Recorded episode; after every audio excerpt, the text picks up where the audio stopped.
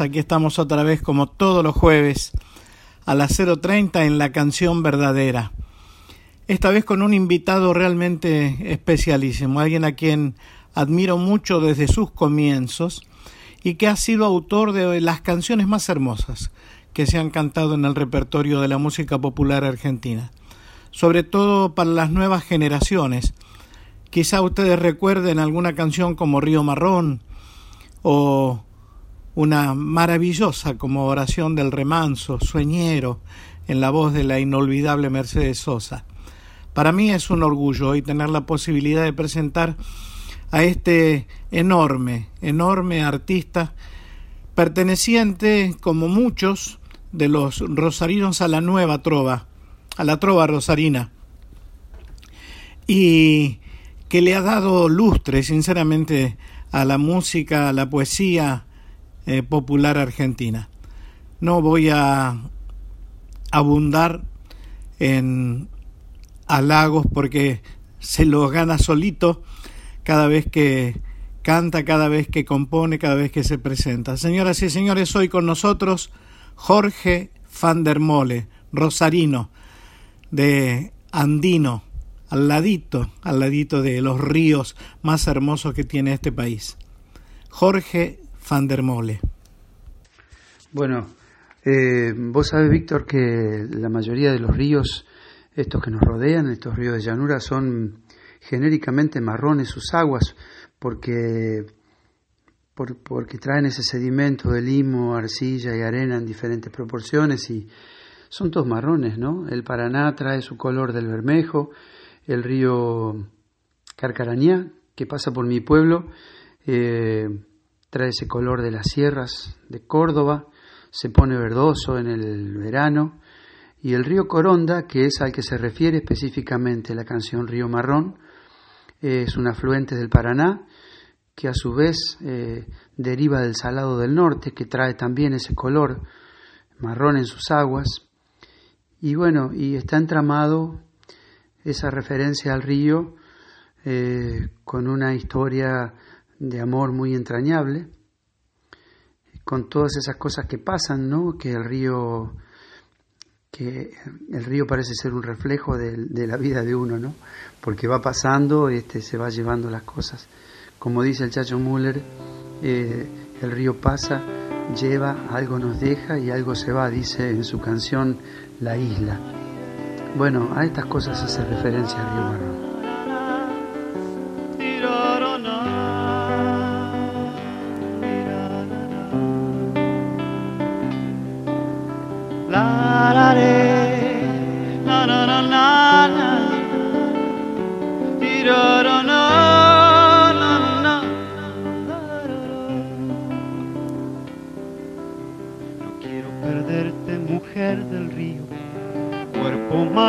Del río marrón, las manos como ondas en la orilla. Y la permanencia en la confluencia, colmando los muslos con bados, espejos de la luna fugitiva.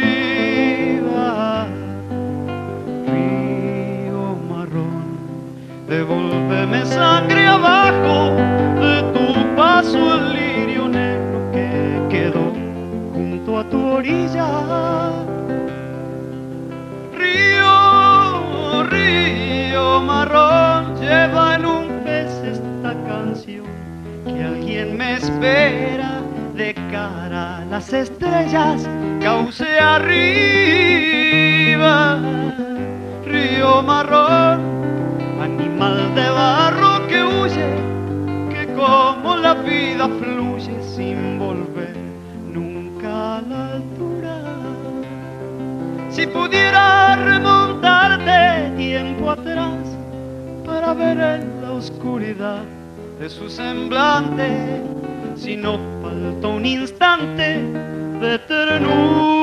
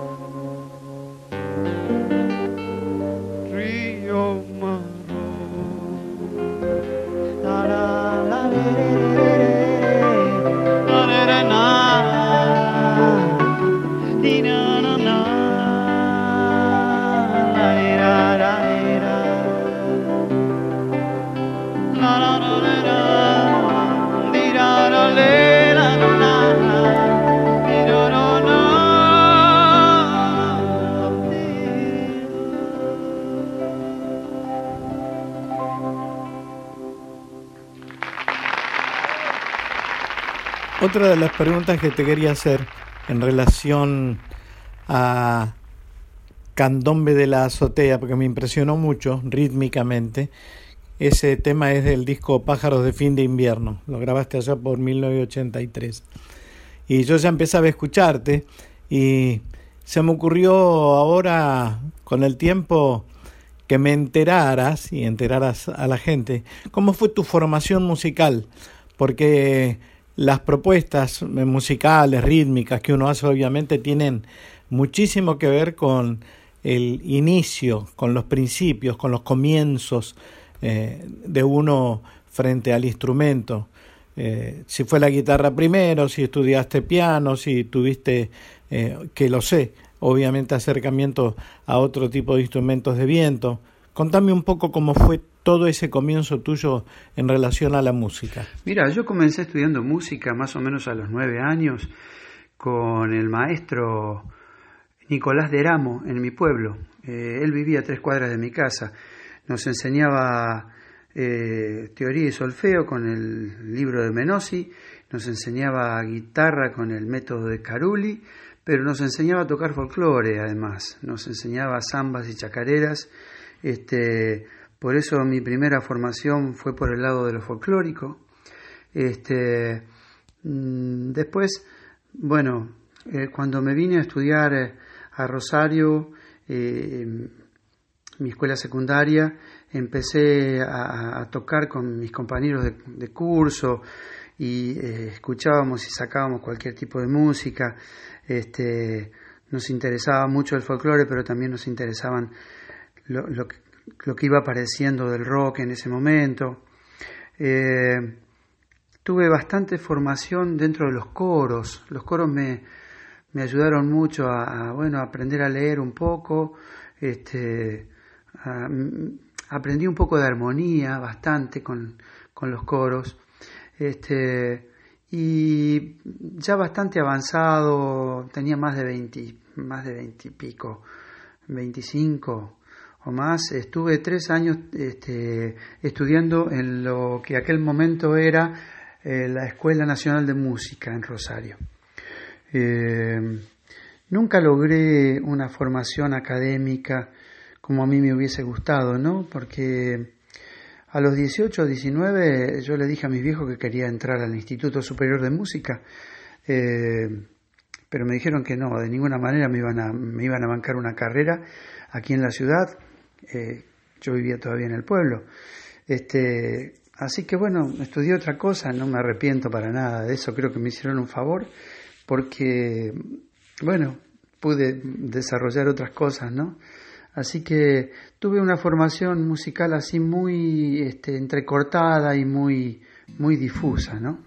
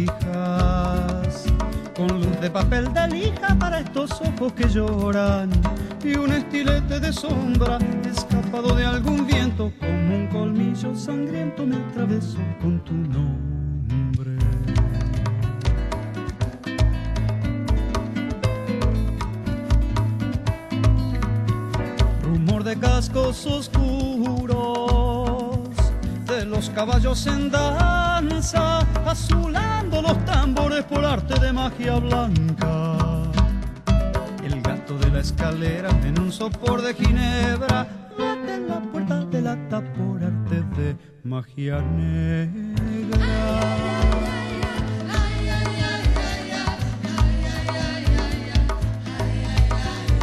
dónde te vas ahora? Me gritan de la azotea, escondidos en las flautas para que nadie los vea. Los alientos que te guardan como adentro de un pañuelo me cruzan con los pilos de la entrepierna hasta el cielo.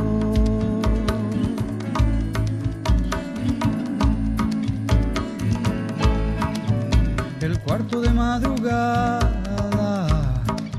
se cubre de flores muertas y en algún rincón despierta una abeja encandilada, zumbando un recuerdo tierno cruzó este cuerpo maltrecho desde el muelle de tus pechos hasta un fanal del infierno.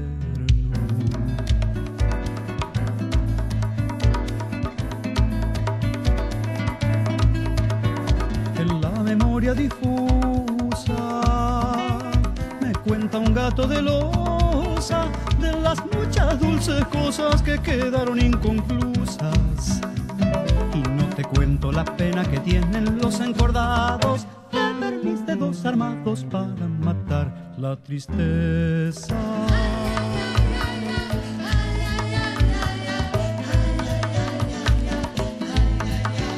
Me voy y me llevo todo en una cuenca vacía. Es nada de todos modos perder la piel ya perdida. Ya cuelgo un sueño en el muro como otra mancha verdosa dejo el corazón desnudo debajo de una baldosa. La música de la troa rosarina irrumpió felizmente en la música popular argentina. Vos fuiste integrante junto con Abonicio, Lalo de los Santos, el mismo Fito Páez, Baglietto, una enorme cantidad de músicos extraordinarios todos, de ese movimiento para mí esencial.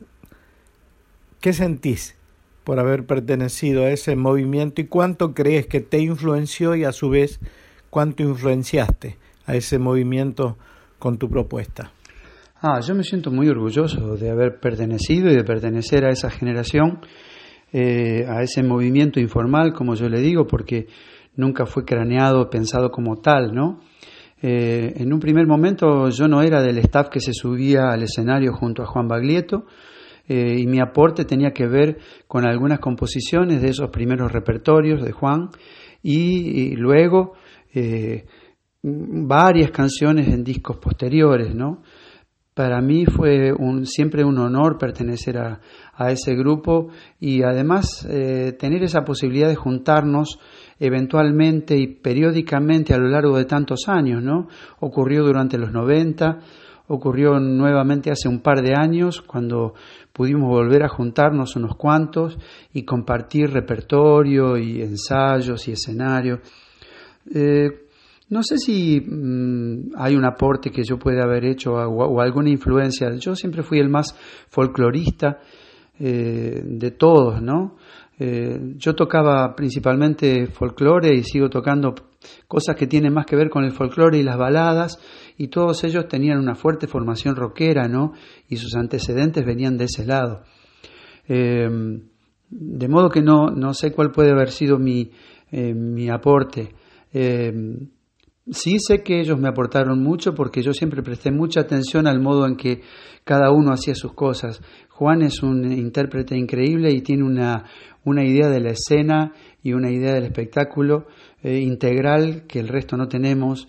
Eh, Abonicio tiene un modo de componer este, una cabeza pensando las imágenes que yo siempre presté muchísima atención a eso, del mismo modo que presté atención al modo en que toca la guitarra y compone este, eh, Rubén, Goldín, eh, Fito, que es uno de los más influyentes compositores del, rock argentino, eh, yo siempre fui una esponja en relación a, lo que ellos hacían, ¿no? Lalo tocaba este, y tenía un manejo de la armonía en la guitarra que a mí me resultaba este, muy, muy atractiva y que yo, yo le copiaba muchas cosas.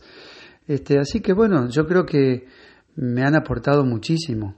A mí, yo he sido muy, muy influido por cada uno de ellos.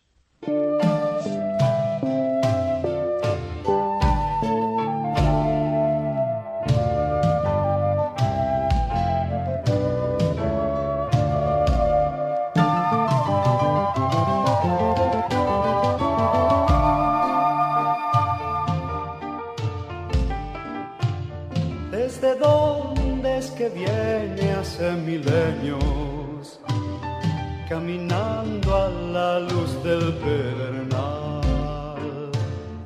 Una noche metida en la materia, pujando hacia la claridad. Viene desde el agua y se ha perdido, girando en la cornisa temporal. Por cataclismos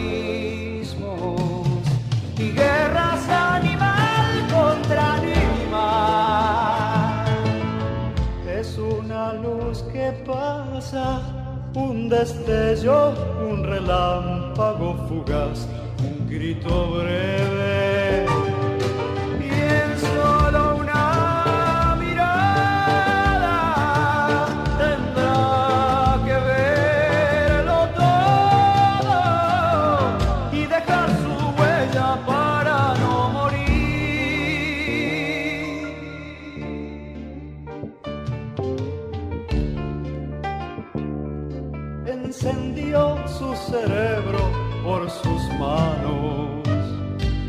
hasta donde su miedo lo dejó. Y aprendió de los miedos la violencia que mata para no sentir dolor. Marcha con sus dioses sin memoria sembrando su camino de temor, cortando las gargantas de la historia para no recordar su propia voz. Es una luz que pasa, un destello, un relámpago fugaz, un grito breve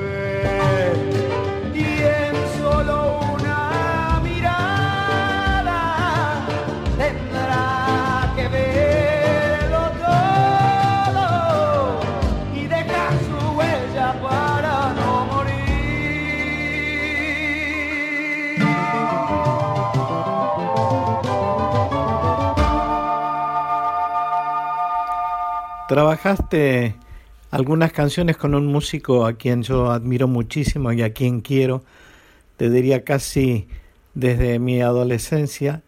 Nos conocimos con Lucho González allá por Lima, Perú, en 1972, cuando él todavía era guitarrista de la inmensa Chabuca Granda. Qué lindo que haya podido trabajar con él. Contame un poco de esa relación. Mira, el encuentro y, la posibilidad de trabajar con Lucho González eh, forma parte de esos azares que te cambian el rumbo. En el año 87 más o menos él estaba dando un curso de armonía en guitarra en Rosario, tenía unos cuantos alumnos, te diría que modificó la forma de pensar la música de muchos de nosotros. Yo no estaba tomando el curso, pero después pude trabajar con él. Eh, por esas cuestiones que tienen los vínculos humanos, él estuvo viviendo en Rosario dos o tres años. Eh, tuvimos la posibilidad de encontrarnos, vivíamos, muy cerca en ese tiempo. Eh, él se contactó conmigo, me propuso que intentáramos hacer algo de música juntos, de modo que lo convocamos a Juancho Perón en percusión, a Iván Tarabelli en teclados y empezamos a experimentar con repertorios de canciones nuestras, temas instrumentales. Eh, yo tocaba un poco de guitarra, un poco de flauta traversa, eh, pero el que llevaba un poco la batuta de todo, eh, de todo eso, a pesar de que todos aportábamos en los arreglos, era Lucho porque era el que sabía mucha armonía, mucho de arreglos y de sonoridades. así que, bueno, fue una época de muchísima de muchísimo crecimiento para cada uno de nosotros. Eh, nunca en mi vida ensayé con la intensidad que lo hice en esa época. Eh, nos juntábamos a ensayar casi todos los días de la semana y ensayábamos seis u ocho horas, sin exagerar. Eh, dio como consecuencia al cabo de un tiempo un disco que grabamos eh, que se llamó Primer Toque. Después, bueno, eh, los rumbos cambiaron, Lucho volvió a Buenos Aires, este, quedó material nuevo para ese momento que no, que, no, no habíamos editado, pero bueno, ya el proyecto se diluyó, pero esa, esos dos años fueron para nosotros años de intenso aprendizaje. Eh, todos aportábamos todo lo que podíamos, pero Lucho era el maestro.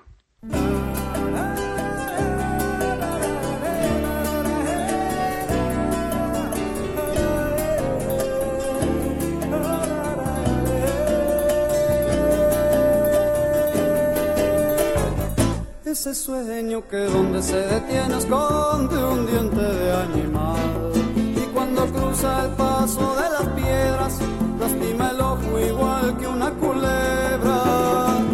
Es el diablo en el lecho volando al acecho con la pluma ras. Es un sangriento pájaro que espera, mi corazón temblando en la ribera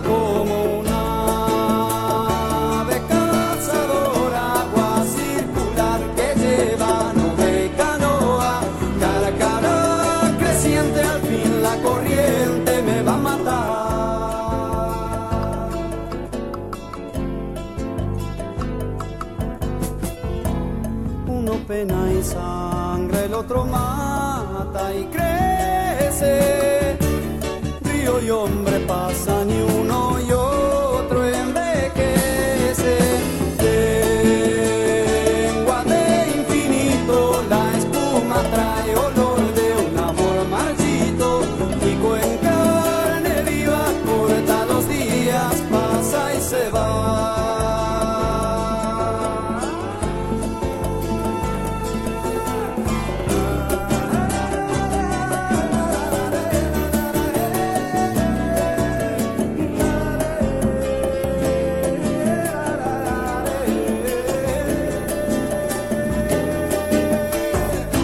Ese sueño que corre y se detiene esconde un diente de animal.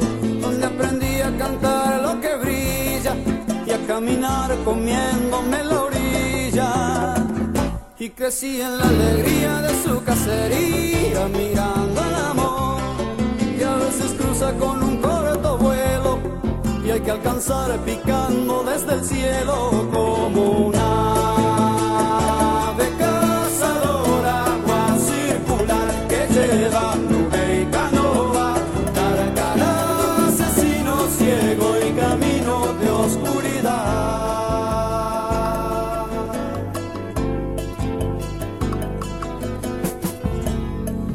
pena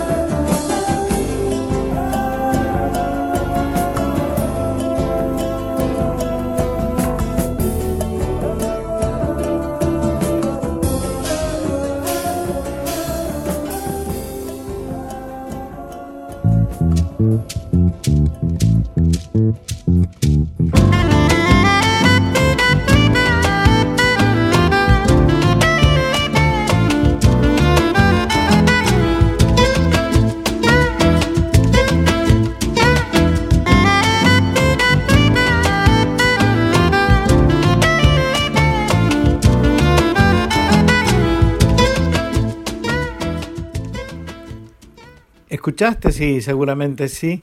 La versión impresionante que hizo el trío Acaseca del Guainito del Diablo que compusiste con Lucho González. ¿Qué pensás de esa producción musical que ha hecho este trío este, realmente impresionante? Eh, a mí me halaga mucho porque son, son tipos que yo admiro, admiro, además los quiero mucho, ¿no? Tengo una cercanía afectuosa este, principalmente con Juan, pero, pero también con, con, Andrés y con el Tiki. Este, me parecen unos músicos excepcionales y me parecen unos, uno de esos encuentros que se dan entre músicos cada tanto que son afortunadísimos. Este, han hecho una obra y siguen haciendo una obra que a mí me parece hermosa y bueno, te imaginas que el hecho de que ellos hayan tomado ese guayno y lo hayan reformulado, que, encima que no tenía ya este, dificultades este, rítmicas y, armónicas, ellos, ellos la han, han, redoblado la apuesta, ¿no? Y tienen unos cortes y unas cosas que, que en la versión original no tenía, y por si fuera poco la parte armónica, este, le han hecho unas modulaciones que eh, más complejas aún este, pero bueno, no es, no, es, no es por lo complejo, es por el modo en que tocan los tipos, que son unos animales tocando, ¿no? Así que bueno, la verdad que yo me siento orgullosísimo, ¿no? Y sobre todo, bueno, acá seca mm, me contaba Juan que la primera vez que se juntaron a tocar, este, se juntaron alrededor de, otra canción mía, de La vida de las estrellas. Así que bueno, a mí me han hecho un honor gigante ¿no? con, con, con esas versiones.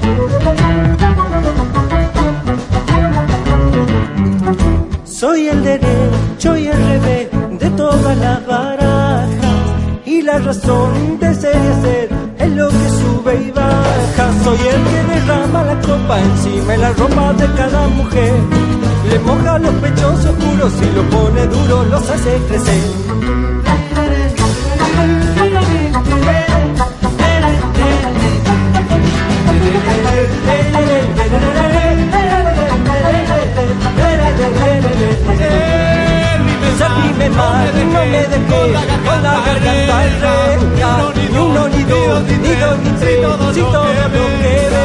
Yo le he vendido mi suerte a cambio de verte cerquita de mí, y el diablo me hizo quererte para después perderte y hacerme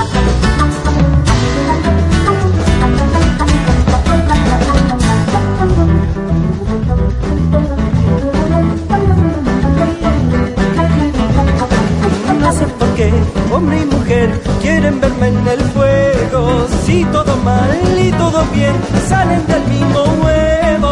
A mi boca la que besa y después regresa queriendo olvidar. Tu paso es el que busca el fondo, yo solo le pongo la profundidad.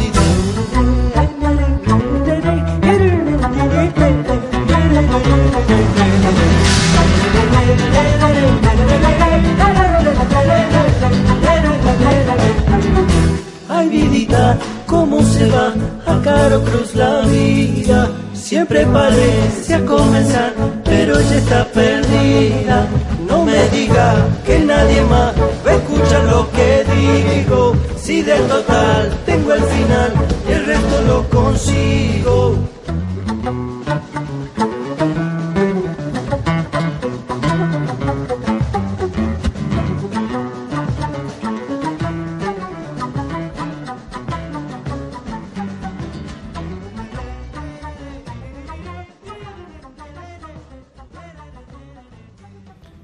¿Cómo ves hoy, desde tu mirada de hoy quiero decir, a aquel Jorge van der Mole del disco Mitologías, aquel de 1992 donde cantabas una canción como Dudas de Da Vinci? Y muy alejado, la verdad que muy alejado. Eh, Mitologías debe ser un disco en el que estuve indagando en rasgos eh, bastante lejanos al folclore, que son aquellos que yo tengo más incorporados. Pero me parece que tiene que ver con que no todas las ideas se pueden expresar del mismo modo en, cualquier especie musical. Eh, nunca supe si era un baladista o un folclorista. Eh, en algún momento uno se hace esas preguntas, ¿no? Ahora ya no me interesan más. Este, en realidad la canción es una cosa muy amplia y, este, uno puede ir buscando por caminos distintos. Eh, en aquel momento estuve buscando en ritmos y sonoridades diferentes, eh, las que más se han apartado de, los caminos habituales.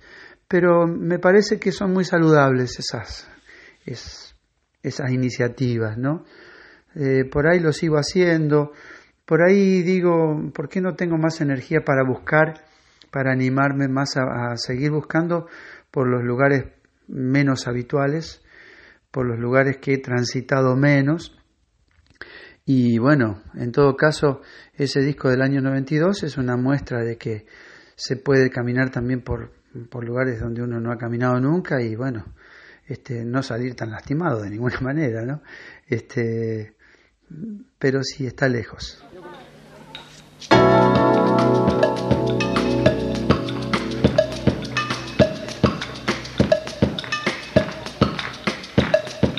Yo vi tus ojos sobre un lienzo cinco siglos antes de que cruzaras el vacío como un sol distante y abrí ventanas en el tiempo para ver tu cara de hombre que me estaba viendo desde mañana.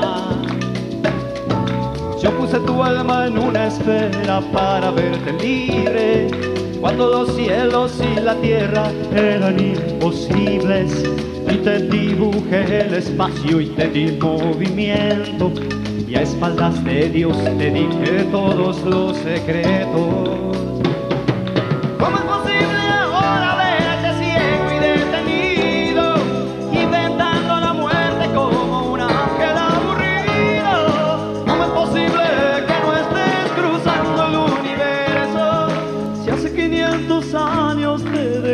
Camino.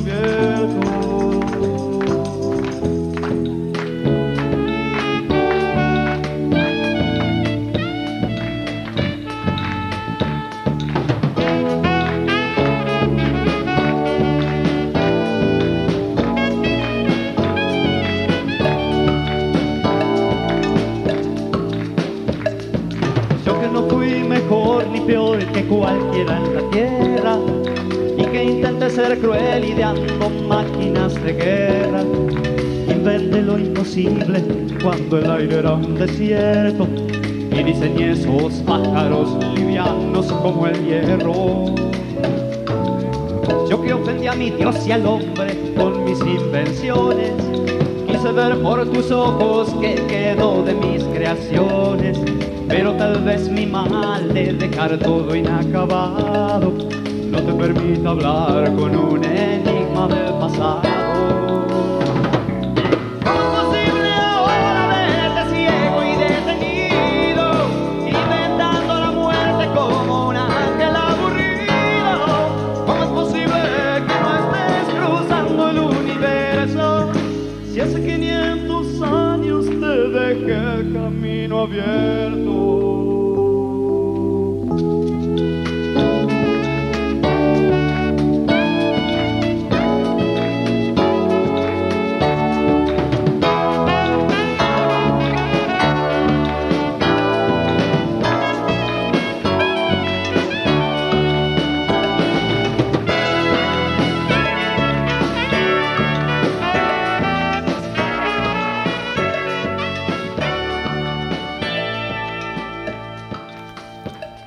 La pregunta anterior venía atada a esta que te voy a hacer ahora, porque yo creo que el gran público, a más de quienes te conocieron allá y quienes te admiraron desde, desde Río Marrón en adelante, empieza a prestarte muchísimo más atención cuando aparecen algunas canciones tuyas en boca de la negra Mercedes Sosa y de otros intérpretes que le dan una vuelta de rosca a una obra que ya era de por sí valiosísima y sin embargo a veces las obras eh, musicales necesitan de algún tipo de empujón. Lo sé por experiencia, porque yo podría haber cantado toda mi vida eh, Razón de Vivir, pero de golpe la negra la tomó, la puso en su repertorio y la hizo conocer por todo el mundo y causó un impacto muy especial justamente porque ella le dio una interpretación desde su versión absolutamente impresionante.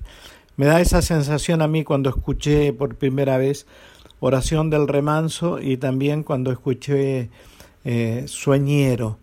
Eh, dos canciones entrañables para el repertorio de la música popular argentina. Sí, Víctor, coincido plenamente con vos. Una obra, una canción puede ser muy bella, pero puede pasar desapercibida.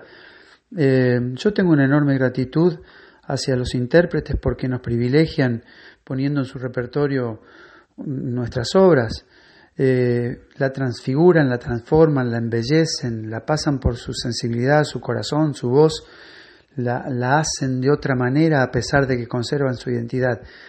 Pero lo que ocurre con Mercedes Sosa, y lo hemos visto en todo el repertorio argentino y latinoamericano que tomó, es una cosa superlativa. Entonces, este, hemos visto cómo cada obra ha brillado de una manera tan particular en, sus versiones, ¿no? Eh, ese privilegio eh, que nos ha hecho a cada uno de los que de los compositores de quienes ha tomado alguna obra para su repertorio es invalorable y yo personalmente no tengo más que gratitud este, para con Mercedes y no solamente porque haya tomado alguna obra para mía para su repertorio, sino por el porque haya cantado, sencillamente porque haya cantado y nos haya dejado ese legado artístico increíble a nosotros y al mundo, ¿no?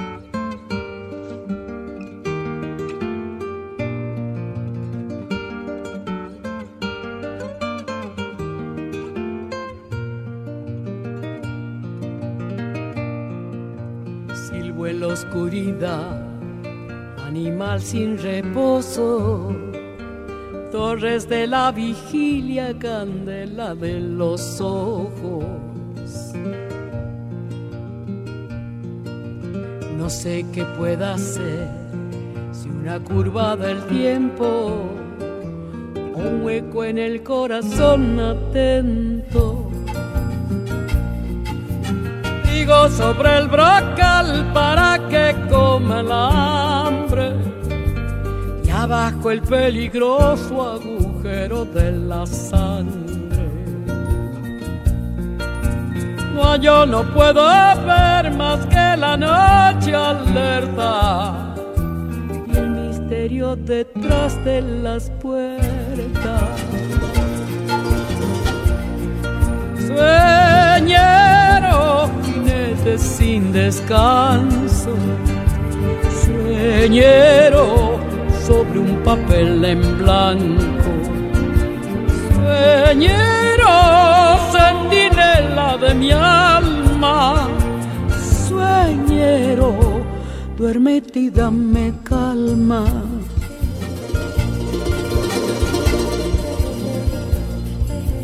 Llevo cada mitad como dos ríos gemelos. Uno cruza la tierra, el otro fluye en el cielo. El de la oscuridad no conoce el olvido, desvelado en seguir lo perdido. Hay este toro azul fatigado y sediento de correr tras la nada como la luz y el viento. Ardo sin preguntar, igual que lo hace el fuego. Tal vez halle cantando el sosiego.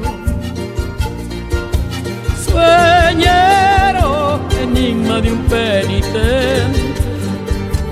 Sueñero, andando entre los durmientes sueñero, espina de las estrellas, sueñero, olvídate de ella. Sueñero, jinete sin descanso, sueñero sobre un papel en blanco, sueñero sentinela de mi alma, sueñero, duérmete y dame Y finalmente, Jorge, en estos tiempos de pandemia uno empieza a revolver cajones, ¿no? Y encuentra recuerdos, cosas, fotografías.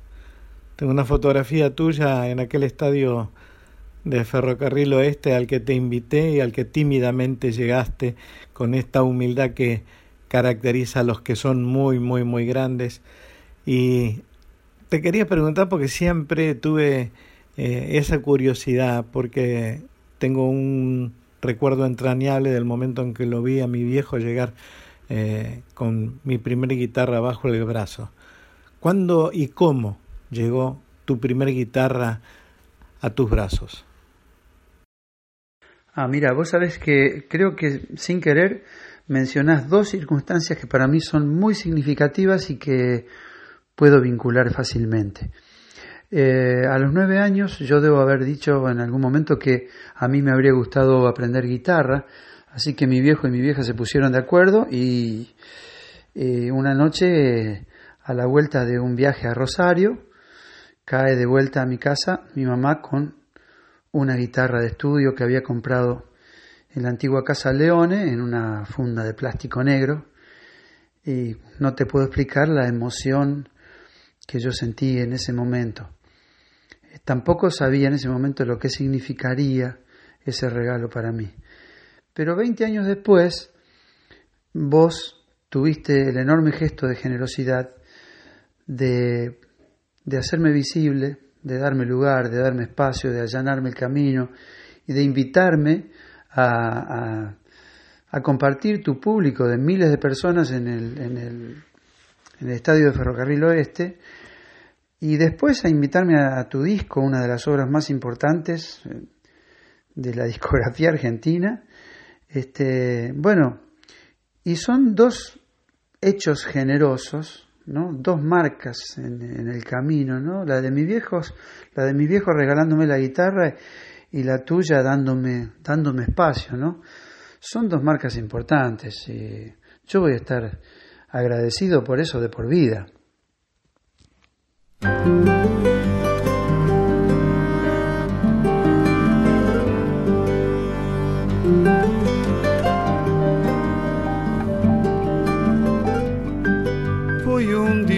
Boca arriba y ella pasa sobre mí, ondulando la deriva sin apartarse de aquí, mientras vea tu vientre helado a contraluz meridional.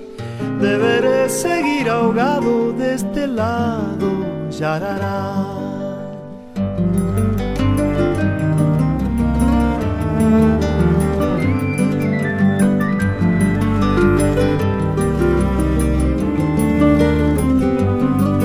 En el agua o en la leña hay un nudo del azar, donde tu sueño se anega en ciega fatalidad.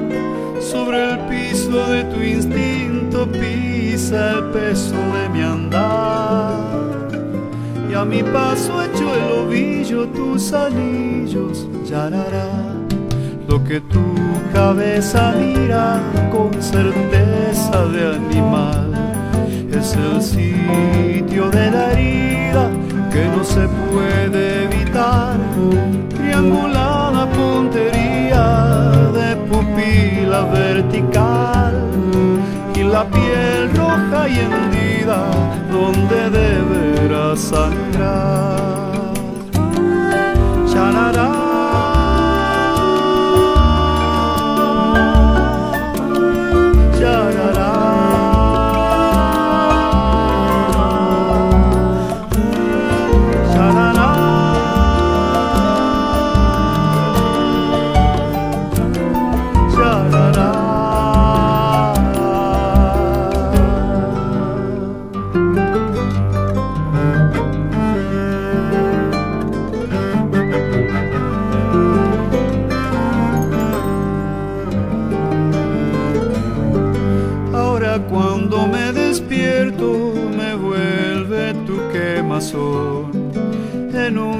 Fino hilo de acero que me cruza el corazón. Traza de arenosa llaga y una sed que no se va. Bracita que uno la traga y no se apaga, yarará.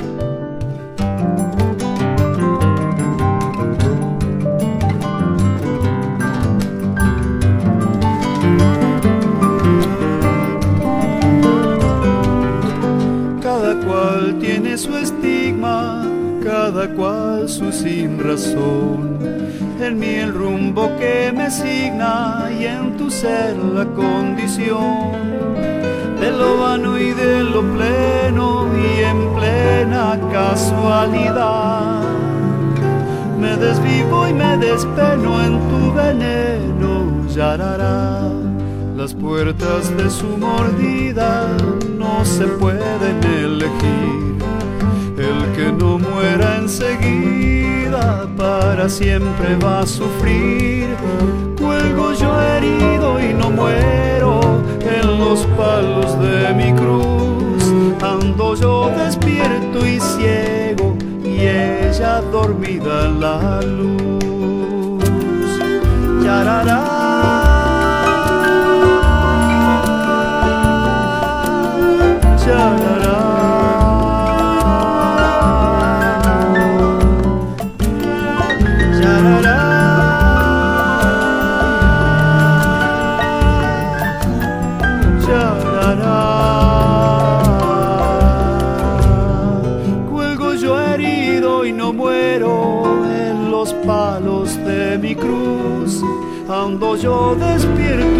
Ciego y ella dormida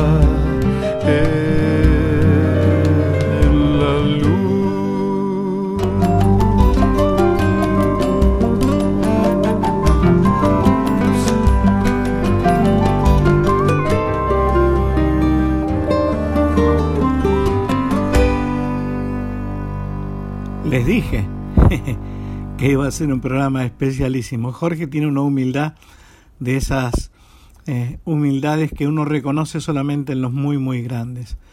Es muy pudoroso, muy ético y honesto en todo lo que hace. Yo creo que en algún momento le dije que ha pintado su aldea como nadie y de esa manera ha pintado un universo maravilloso desde su arte, desde esta posibilidad genial que le ha dado su compañera, la guitarra, la música, aunque ha incursionado también, como ustedes saben, en otro tipo de instrumentos.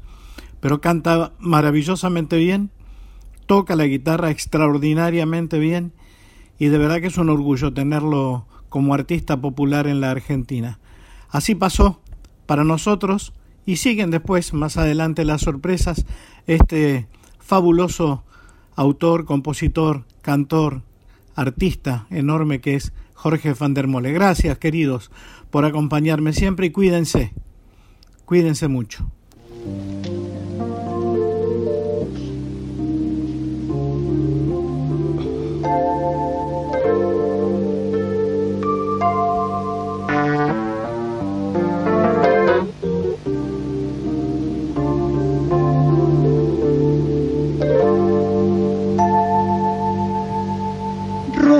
Pasión, penas abiertas,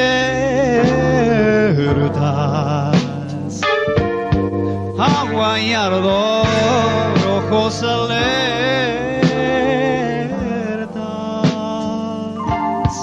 tiempo tras tiempo, gastando las pieles,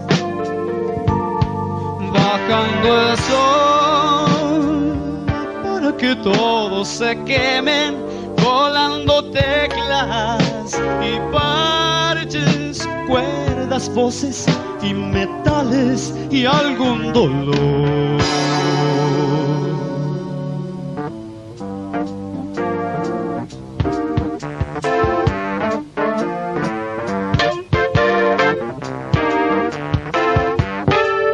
Respirar, la música es el aire. Puedo sentir su cuerpo cargado que quiere subir. Gente de aquí, pan caliente que aplaude. Nuestra sangre al frente se siente muy cansada. Dale tu aliento